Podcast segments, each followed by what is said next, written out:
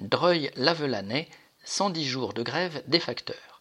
Les facteurs du centre de Dreuil, près de Lavelanais en Ariège, ont refusé une énième restructuration. Elle aurait impliqué des tournées plus longues, une pause médiane hors du temps de travail, etc. Il aura fallu 110 jours de grève pour que la direction recule sur une partie de leurs revendications. Ils auront un renfort de plus au sein de l'équipe, il y aura 25 tournées et non pas 24, et le temps de travail restera à 38 h 11. Cela n'aura pas été sans mal.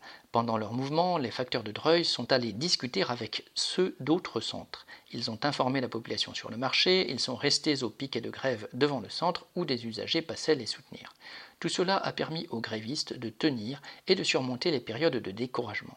Au final, ils ont le sentiment que pendant ces 110 jours de grève, leur détermination a payé. Correspondant lutte ouvrière.